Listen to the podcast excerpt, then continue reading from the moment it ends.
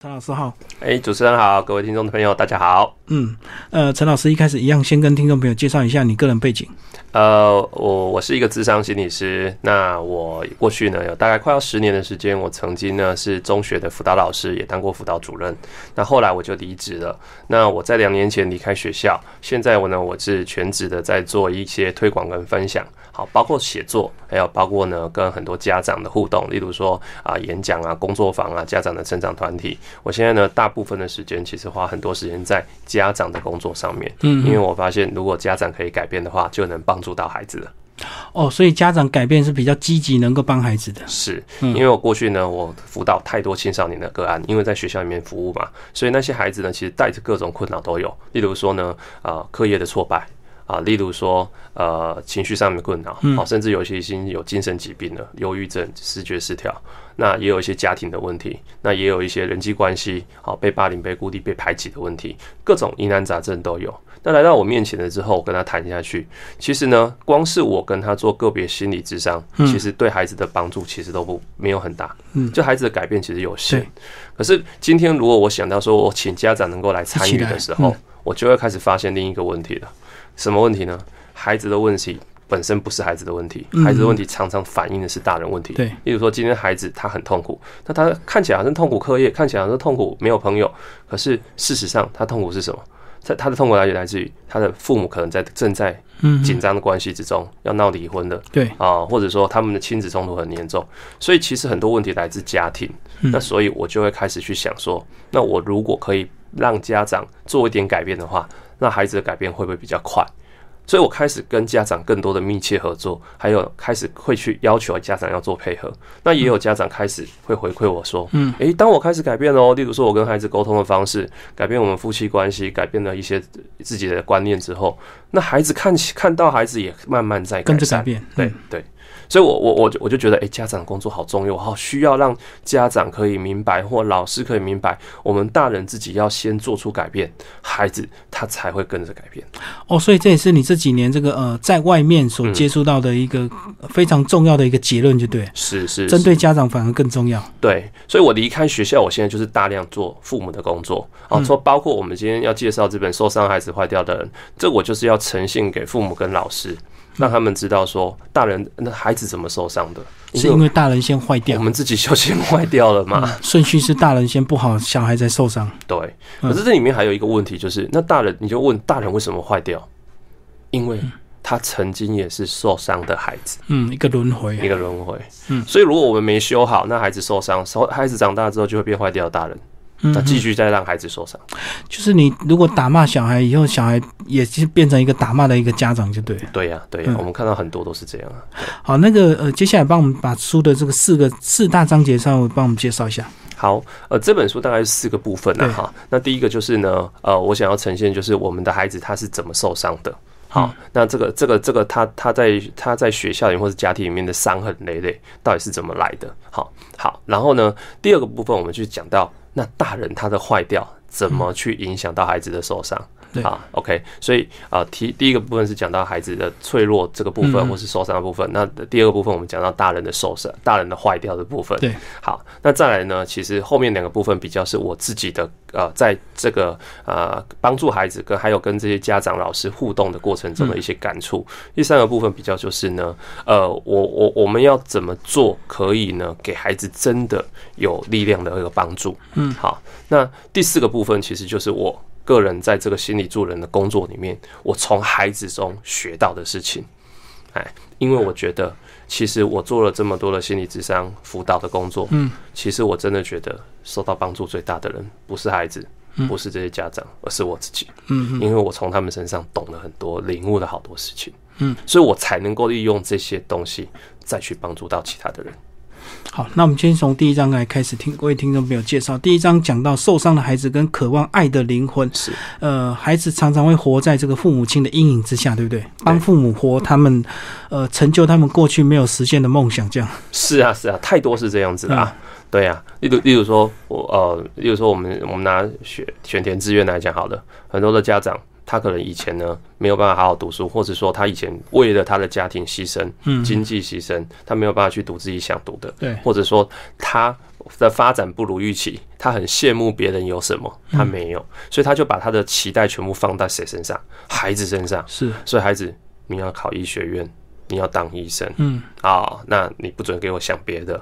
那孩子说：“我想要当作家，我想要当画家，我想要呃做学摄影，我想要做那个没有前途，统统听我的。”对，那孩子就很委屈啊。那孩子这这个造成什么问题哈？我觉得这也是个轮回的问题。孩子今天我如果是一个配合家长，嗯啊，因为我我需要家长的爱跟支持嘛，所以我配合他。然后配合他了之后，我就会带着我自己的委屈。我即使听他的话，我我过得也还不错，可是我内心里那个委屈就是一直存在。对，那我当然长大了之后怎么办？嗯我就把这个我的期待再把它放到我的孩子身上，嗯要孩子来圆我过去没有办法做到的梦想，所以也是一代又一代耶。嗯，哎，我们看到好多都是这样子。哎，那我们也有看到很多是高控制的家长。好，那高控制的家长就是对孩子很多部分都非常的紧张，非常的焦虑。嗯，例如说孩子已经到国中、高中，照理说他应该可以自己决定一些事情，或者你不需要紧迫盯人的去了解孩子的很多事情。那有的家长是真的紧迫盯人，嗯好可怕哦！哦，就是呃问东问西啊，好、孩子所有事情都要问几点回来，然后晚一点点，晚个五分钟回来，那跟谁出去了，去哪里，然后做什么，那为什么会这么晚？啊、然后就是不断的咄咄逼人的在问孩子，哦，那感觉好像是爸爸妈妈满满的爱，对不对？那是关心，可是孩子就感觉到很多压力。那那个压力为什么？因为你好像把我还当小孩子看，对，你不信任我，但是他另一方面又感觉到，那就是妈妈，这是妈妈或爸爸的爱呀、所以一方面有爱，一方面我就觉得不被信任，嗯。所以我这两个就打架了，我就冲突了。对，我觉得很冲突，那我不知道该怎么办，所以有很多的孩子在这样压力之下，他无所适从。那他的选择是什么？那我就减少跟我的父母互动。嗯，啊，那我可能就会更晚回来，就不要遇到就好，不要遇到，我就不会有人，不会因为他没有办法判断到底是爱还是压力，就对，对。所以干脆就不要接触。对对，嗯。那那父母就会觉得说，这个孩子怎么离我越来越远了？嗯那你越你越离我远，我越把你抓回来，嗯所以他会更用力，用用更更大力的把它控制住，嗯就造成恶性循环。嗯，哎，所以他把孩子拖远，他也不知道。对，哎，那他也不知道为什么孩子，他就只会觉得说孩子变了，孩子长大了，叛逆了，翅膀硬了。或者是青春期，好像这样一句话就就能够解决这个呃推掉自己的责任就对了。是是是，嗯嗯嗯。对对所以父母亲通常都不太知道自己的问题，对不对？这个才这个才是最严重的。对。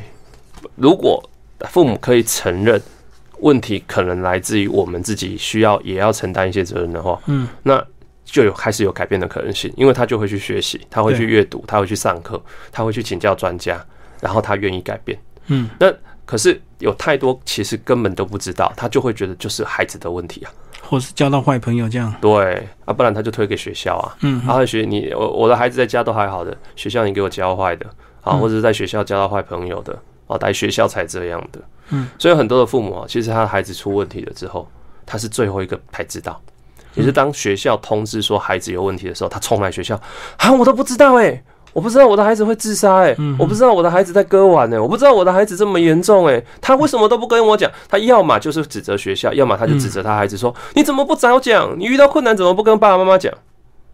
他为什么要跟你讲？讲的只会被你骂，对，所以他才会，所以很多父母才会最后一个才知道，嗯情何以堪，而且应该都有一些迹象可以征询，只是说他们都忽略掉。忽略掉了，嗯。因为他的目光都聚焦在孩子课业对，啊，或者你的某些表现上，然后你课业退步或什么，他觉得你不乖。可是当孩子可能呢开始变得沉默寡言，可能他的食量改变了，睡眠变得不太一样的，作息变得不太一样了，那些迹象他都没有好好的去啊、去了解，嗯，也不愿意去关心孩子他内心里面可能遇到什么样的困扰，他的心事是什么，不愿意好好听听孩子怎么说，他就只关注他想关注的。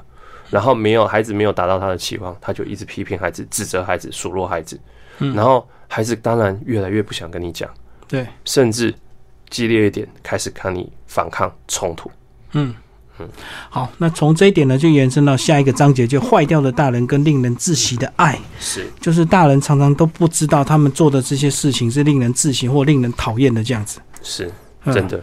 那我常常问很多家长一件事情，我我我我常常在带家长工作坊或是演讲的时候，我就问说：你们觉得全世界最难沟通的人是谁？嗯，好，那大家就讨论，讨论讨论讨论，最后归纳归纳出三三类人很难很难沟通人呐哈，不不不能说是宠物哈人，三类人，第一个哈叫做长辈很难沟通，就自己的父母或者另一半的父母的长辈，老一辈，嘿，第二类人叫做呃自己的另一半配偶啊老公老婆，第三类人叫做自己的孩子。好，那这三类人是全世界最难沟通的人。好，所以不是你的同事，不是你的恶邻居，不是你的上司哦，不是你的难搞的属下，就是这三类人都叫做家人。对，家人最难沟通。然后我我就请他们排序。那请问你们认为这三类人最难沟通？一二三，前三这三名，你把我排序出来。大家又讨论讨论讨论，讨论出来，第一名长辈，嗯，第二名另一半，第三名。才是孩子。嗯，我说，那我各位爸爸妈妈，你们来参加我的这个讲座跟工作坊，你们想学的是为了改变谁？他说孩子，嗯，也就是他们要改善亲子沟通。我说，那你们觉得全世界最难沟通对象是父母？那你应该去学怎么跟父母沟通啊？对。然后他们说，父母已经这么大了，没有办法沟通就不能沟通，就就不要期待了啦。对，好。那你们要去学跟另一半沟通啊！你跟另一半沟通好，你家庭幸福美满，孩子就会好了嘛，对不对？他们也告诉我，都结婚那么久了，不会改就是不会改，我也放下期待了，我也不再期待对方要改变。所以可怕的事情就发生了。当我已经放下改变我父母、我的长辈期待，我也改，我也不想再改变我的呃另一半了，我就把所有的期待放到谁身上了？小孩，小孩身上，就集中火力，集中火力，我要把它改良成我心目中理想的样子。嗯，结果。孩子长大之后，再回过来说，全世界最难沟通的对象是谁？爸，他的爸爸，他爸爸，上一辈，上一辈，嗯，这不就是一个轮回吗？对，对啊，所以我我开始会跟很多父母讲说，不要成为让孩子觉得是最难沟通的对象。嗯，哎，那我我们当我们意识到这一点的时候，我们才可以开始开始做出一些改变。嗯，哦，我到底是怎么样让人家觉得难沟通？我到底是怎么样的控制我们的孩子？所以这里面就是要让父母去看掉，说我今天会这对孩子做这些事，好像让他受伤了。那我坏掉，可能我的原生家庭，我如何被对待，也是有关联的。所以坏掉之后呢，就要从这一代开始改变，不能够一直无限的这个循环，就对。对，从自己开始改变，你要开始踩，对对对，我你要踩刹车啦。我觉得，嗯。所以你刚刚讲那个最难沟通，我我觉得真正最难沟通应该是自己。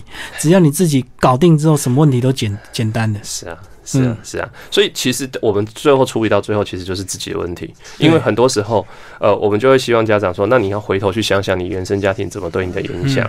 可是很多的家长就说。可是那事情都过啦，那些对我的受伤都是孩子我我小时候的事情，甚至我的父母已经不在世上了，我怎么去处理？所以其实真的要过的是自己这一关。嗯，你当时你在成长过程中，你的遗憾、你的委屈、你你被控制、你的焦虑、你的不安，那个东西，你内在的东西，你现在长大了，你要把它处理好。